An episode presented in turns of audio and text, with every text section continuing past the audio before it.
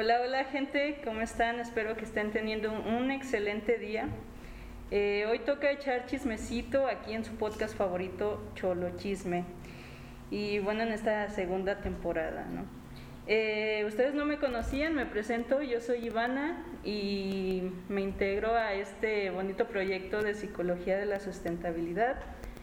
Y pues nada, estoy muy, muy feliz, muy contenta, emocionada de pertenecer a este equipo y pues a este, a este espacio de Cholo Chisme. Y bueno, hoy me acompaña eh, mi compañera Fanny. Hola. y nos acompaña también nuestra asesora de prácticas, Leticia Sánchez. Hola a todos, todas, buenos días, tardes o noches. y bueno, hoy estaremos hablando sobre la contaminación lumínica. Así que vamos a estar chismeando un poquito sobre este tema y empecemos. Bueno, eh, les tengo una, una, una pregunta. Suéltala, suéltala. Una pregunta principal. A ver.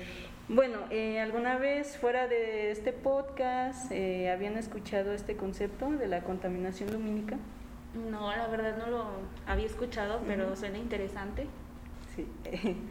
Yo solo había escuchado que las personas que se dedican a la astronomía o los que tienen los telescopios de casa, creo, Ajá. este, se quejan mucho de esto porque en, en la ciudad no pueden ver las estrellas ni las constelaciones ni nada, tienen que salir a, a algún otro lugar, ¿no? Y por ejemplo en la carretera, yo sí les doy la razón porque a veces que uno viaja eh, por, en la noche en la carretera, sí se ven las estrellas mucho, muy diferentes a como las ves en una ciudad, pero solo había escuchado eso. Sí, pues sí. Sí tienes una idea de qué es. y sí, los astrónomos son los principales que se quejan de esto, pero ya iremos este, desglosando este concepto. Y bueno, eh, ¿les gustan los Simpson? Pues sí, yo creo que todos hemos visto al menos un capítulo de ellos y es entretenido. Sí, sí, sí, o sea, sí, mínimo sabes quiénes son. Ajá. Yo antes era súper fan, pero ahora ya este, no tanto. Pero sí, vi casi como 18 temporadas, una cosa así. Sí, wow. Algo así. Sí, pues bueno, todos, creo que todos hemos escuchado Los Simpson y al menos hemos visto algunos capítulos, ¿no? Pero hay un capítulo en especial que de hecho tiene mucho que ver con el tema que hablaremos hoy, eh, que es, bueno, se los voy a contar, ¿no? Si, si ya lo vieron, pues ya saben de qué va. Pues resulta que Lisa Simpson este, está muy, eh, muy emocionada porque va a presenciar un evento astronómico en donde va a ser visible Venus y Júpiter, creo. Entonces, pues ella muy emocionada, arma su telescopio en su casa, ya ven que tienen unas ventanotas en la casa de los Simpson. y pues ya, ¿no? Arma su telescopio, así bien chido, y ya se pone a ver el cielo.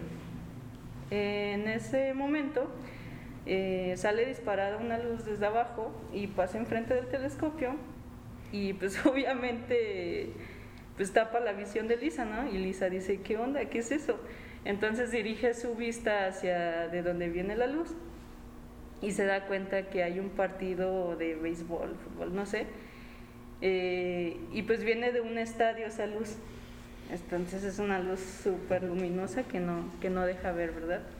Aquí en San Luis también ha habido, no sé si este, el público, bueno, aquí también tenemos un público en vivo, ¿no? Pero no sé si el público en vivo o, o los que están en línea recuerdan que a veces cuando había ventas nocturnas estaban esas líneas como de luz. Ah, sí. Ajá, también aquí en San Luis sí ha pasado, sí es cierto. Sí, igual en los bailes que empiezan con sus lucesotas. Sí, sí es cierto, sí, sí. Sí.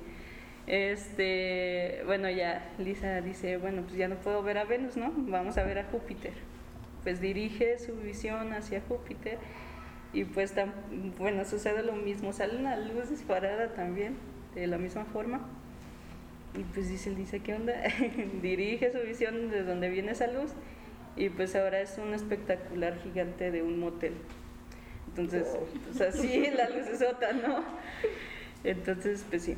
Eh, pues ya Lisa se enoja, ¿no? De que no me dejan ver mi evento astronómico. Y pues ya se va a lo más alto de Springfield para ver si desde ahí puede ver. Pero aparece una escena donde Springfield está todo iluminado. O sea, no, no se ve nada por la luz, o sea, ni siquiera se ve un cielo despejado. Entonces detrás de ella aparece un científico flaquito de lentes, no, no recuerdo su nombre, la verdad, y le dice, pues mira, eso que ves ahí es contaminación lumínica. Y es todo ese sobrante de luz que a nosotros los astrónomos, como tú dijiste, Leti, nos afecta mucho nuestra visión, porque es así como que una capota de luz que pues impide la visión hacia el cielo, ¿no? Fíjate que nunca había pensado eso que dices que es un excedente de luz. Ajá, generalmente es como, ah, sí es la luz, pero sí es cierto. Me acabas de dar una idea muy buena. Sí, sí, pues es que es en conclusión es eh, todo el sobrante de luz. Y bueno, ese fue el capítulo de los Simpson. Este, algo que quieran agregar. Sí, pues fíjate que em, para mí yo creo que, que tengo esta pregunta, ¿no? De, de si la contaminación lumínica, y al llamarse contaminación, pues podemos suponer que tiene que ver con cuestiones ambientales, pero Ujú. ¿cómo, entra, ¿cómo entramos nosotros en esto, Iván? A ver, platican, chisméanos, porque la, idea- Sí. la palabra es chismear. chismear. Pues bueno, sí, ustedes dirán, bueno, sí, ¿qué tenemos que ver nosotros los psicólogos aquí? Los psicólogos, perdón. Eh, pues sí, mira, esta contaminación lumínica tiene muchos efectos, obviamente. Eh, tanto en las plantas, en los animales y, eh, muy curiosamente, en nuestra conducta y en nuestra cultura como sociedad. Este, bueno, vamos a empezar con los efectos de las plantas, ¿no? ¿Ustedes en qué creen que afecte a las plantas la contaminación lumínica? Mm, buena pregunta. A ver, Fanny. Um, pues no sé si sea um, el sol, o sea, que no le llegue la suficiente luz por esa capa que existe de la luz que mencionas. Y pues en la noche, no sé si también necesiten de la luz de la luna. Y también se ve afectado en eso. O como mejor. Primero, primero quiero escuchar sus ideas, ¿no? Es que Ivana no nos pasó ni un acordeoncito, nada, nomás así No, como en examen.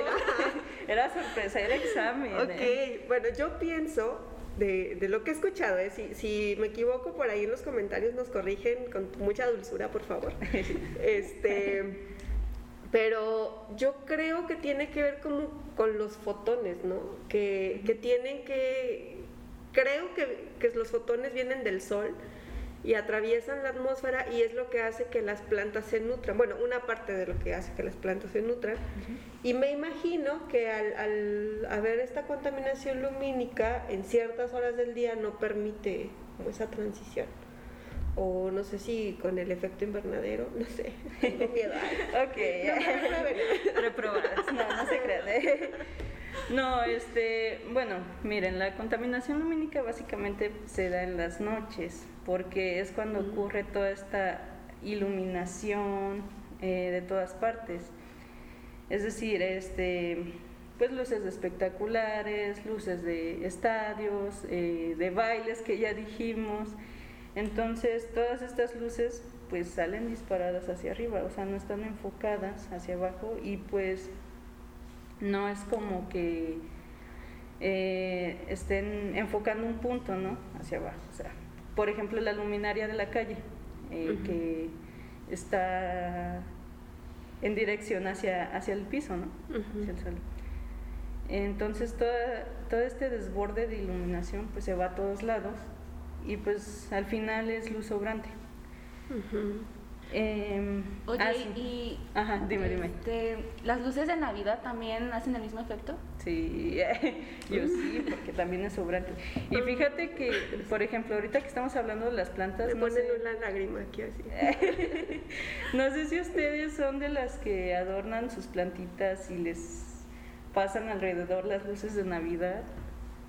¿No? Tengo Ay, miedo de no. contestar. Tengo miedo de contestar esa pregunta. Eso es un sí. Ay, no lo sé. Bueno, sí. Pues es malo para las plantas, eh, porque ahorita que estábamos diciendo de esto, las plantas tienen, eh, no sé mucho sobre las plantas, ¿verdad? Sí, no soy experta, pero las plantas tienen procesos que, que ocurren por las noches. Entonces, pues con toda esta iluminación que hay, eh, pues obviamente los ciclos de las plantas por las noches se alteran. Entonces, por ejemplo, en Navidad que nosotros eh, a veces nosotros, porque me incluyo, eh, desafortunadamente, este, pues enredamos en las plantitas las luces así, se ve súper bonito, pero pues no es algo muy bueno para ellas, porque ahí estás alterando su ciclo natural que pasa en las noches, ¿no? Eso de fotosíntesis y todo eso, pues tiene fotosíntesis nocturna, le llaman. Entonces, pues funciona todo en la noche y pues todo esto altera. Em, otra cosa, eh, en los animales, ahora vamos con los animales. Eh, en, ¿Qué creen que les afecta a los animales la contaminación lumínica? Recuerden que la contaminación lumínica sucede por las noches, porque es cuando se dispara toda esta luminaria por todos lados. Mm. pues yo creo que lo mismo que a nosotros. Bueno, yo he escuchado un término que le dicen que te lamparea la luz, ¿no? Entonces yo en la carretera sobre todo los animales no están acostumbrados a esas luces y a veces genera accidentes, pero no sé si sea solo eso o bueno, yo creo que sí, una parte, pero la otra parte no sé. Fanny, te toca. Fanny, por favor, eh. ilumínanos. Sí, pero no excedente. ah, sí. Mm, ¿En el sueño? sí. También. Eh. Bueno, este, les afectan en varias cosas. Por ejemplo, en su migración. Sabemos que, ah. que aves, eh, algunos otros animales, eh, mariposas, no, sé, pues toman la noche como su, su punto, por así decirlo, de migración, ¿no? Es cuando migran. Y pues usualmente algunos aves o algunos animales lo hacen por la noche porque es cuando pues, no hay tantos depredadores, ¿no? Y entonces, ¿qué pasa con todas las luces que se ven por todos lados? Pues las desorientan. Hay algunos aves que se orientan con las estrellas. Suena medio raro, pero sí, se orientan con las estrellas y pues en un cielo que, pues, que no se ve bien con claridad, pues obviamente no, no encuentran su punto de referencia y pues es un, un desastre total para las aves. Otros tipos de animales como los roedores, este, eh, que se alimentan por las noches, ¿no? Que es cuando pues, no hay tantos depredadores y ellos se convierten en los depredadores y pues salen a cazar ahí por, de noche, ¿no? Aparte de que su visión es nocturna también. Y mm. pues imagínate este, que tu visión sea nocturna y que como que las luces te afecten. Pues sí, es como que es eso como que salen muchas películas, ¿no? Que va alguien así con sus lentes de visión nocturna y alguien como para atacarlo, o no sé, que lo agarra de su y le prende la luz. Sí, exactamente. Eso, le pasa a los animales. Ajá. Ahora. Es como que, ¿qué pasó? wow, no, no, no sabía. pues sí, es otro ciclo. sí. es otro ciclo que se, se rompe. ok. Eh, y también a los animales marinos. Eh, sí, a los animales marinos pues también sucede con su migración. Aparte de que por las noches pues la luz entra a través del agua y pues no debería ser así, eh, porque hay peces durmiendo. claro. Suena muy tonto, pero pues sí, es. Pero es, lo que es. Ajá. eh, ¿Qué más? ¿Qué más? Bueno, afectaciones a la cultura.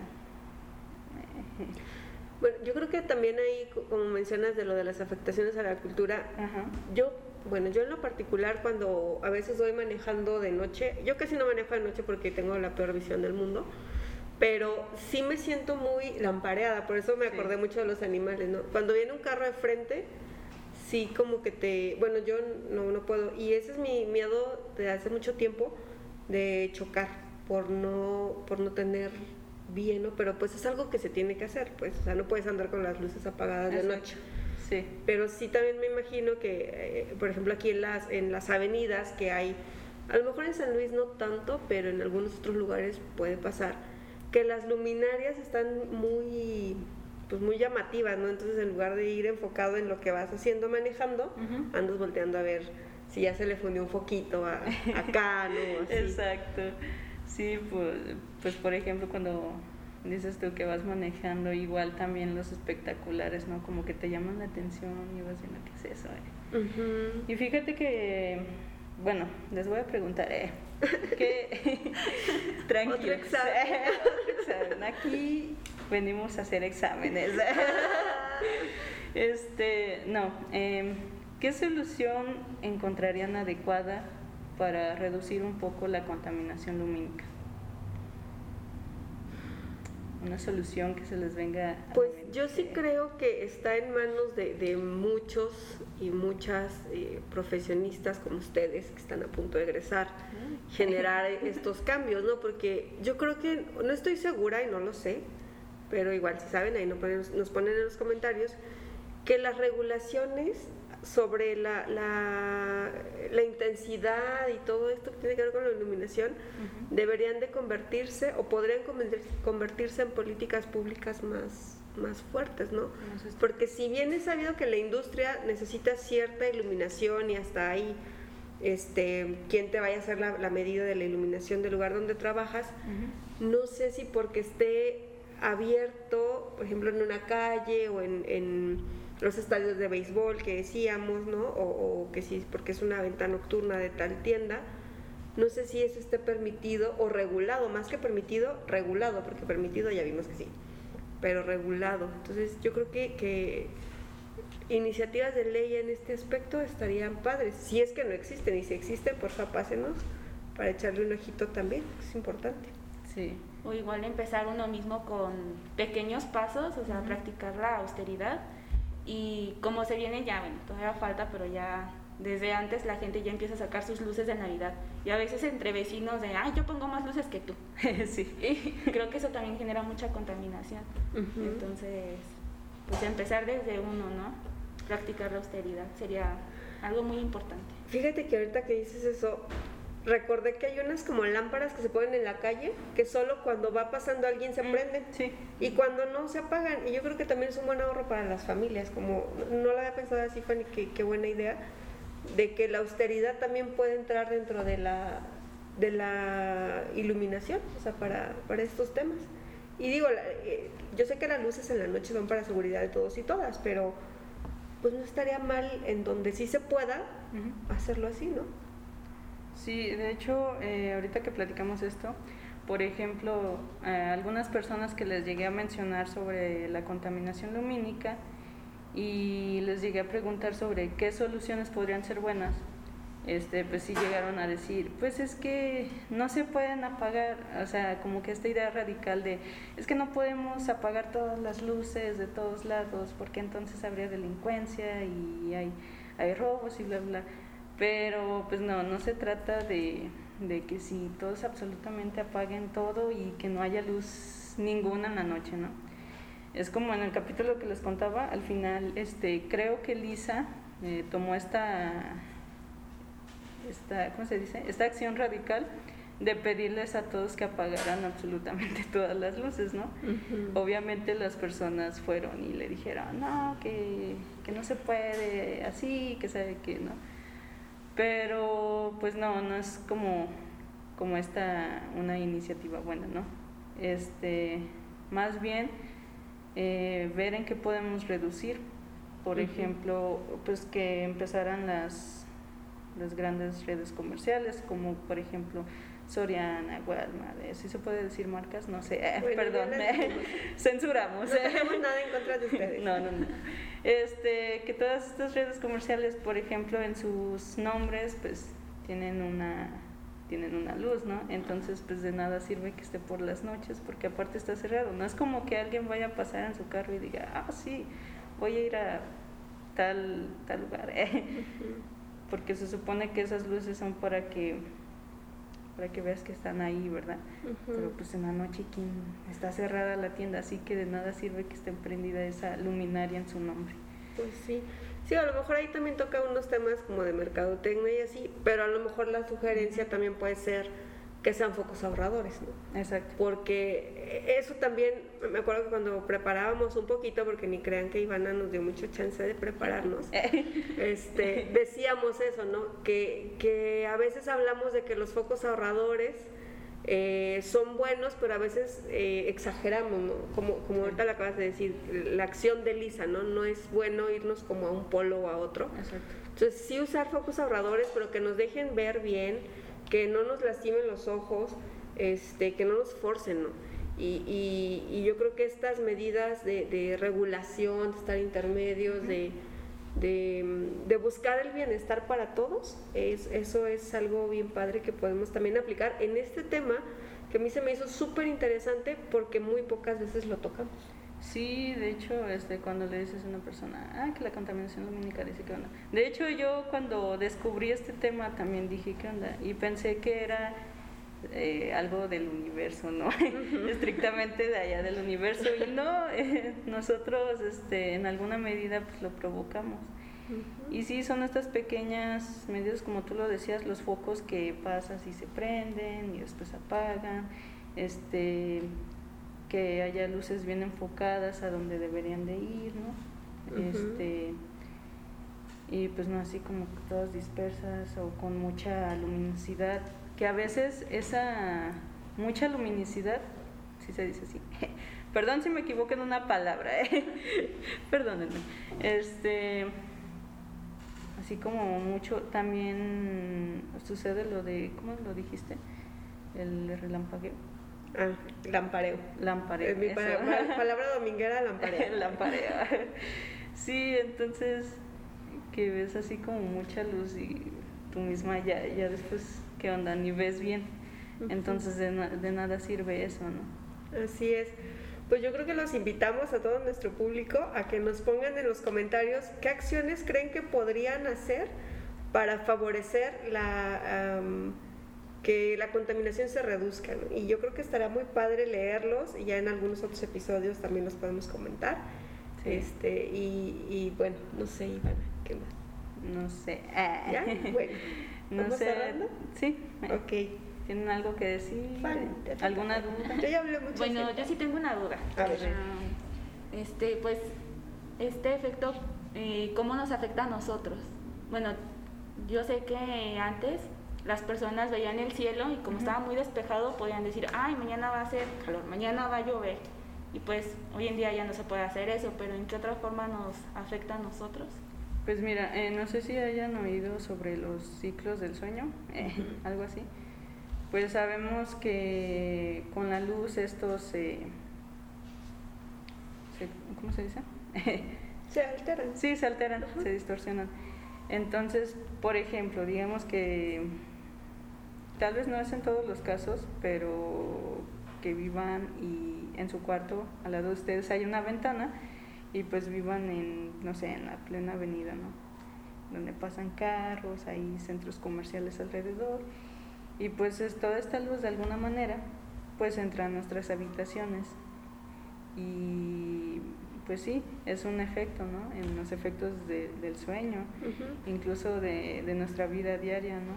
Como... Uh -huh cómo pasamos de, de, ser este, a veces totalmente nocturnos, ¿no? Eh, pues sí, toda esta vida nocturna, eh, como en uh -huh. Estados Unidos, que dicen la, la ciudad nocturna, o no sé. Es como que sí nos afectará realmente en algún momento, en algún punto, eh, no sé. Yo creo que sí, sí es como dicen, ¿no? Este, a veces cuando algo está demasiado iluminado te permite poner atención, pero cuando ya tienes demasiado tiempo, tu cerebro como que no descansa lo necesario, sí, ¿no? Está siempre alerta. Entonces. Ajá, siempre alerta. Ajá. Y también sucede con, con, la visión, ¿no? No tengo tanta información de esto, pero supongo que también nos afecta en, en la visión. Uh -huh. Pero si les interesa este tema, podemos invitar a un experto próximamente sí. para que este, nos explique más al respecto. Sí, más a fondo, más... Uh -huh estructurado. Así es, súper buena pregunta, Fanny. ¿Algo más? Algo más, algo más que quieran compartir. ¿No? Bueno, yo pues agradecerle a Ivana, a Fanny, el, el haberme invitado, el que estemos aquí. Bueno, casi que yo me invité, pero aún así dijeron que sí. Entonces yo estoy feliz este, de estar en esta segunda temporada con, con el nuevo equipo y con parte del antiguo equipo, porque aquí ustedes no lo ven, pero aquí está. Uh, eh. Entonces, este, muchísimas gracias por escucharnos y nos vemos o nos escuchamos en la siguiente. Adiós, adiós gente. Bye.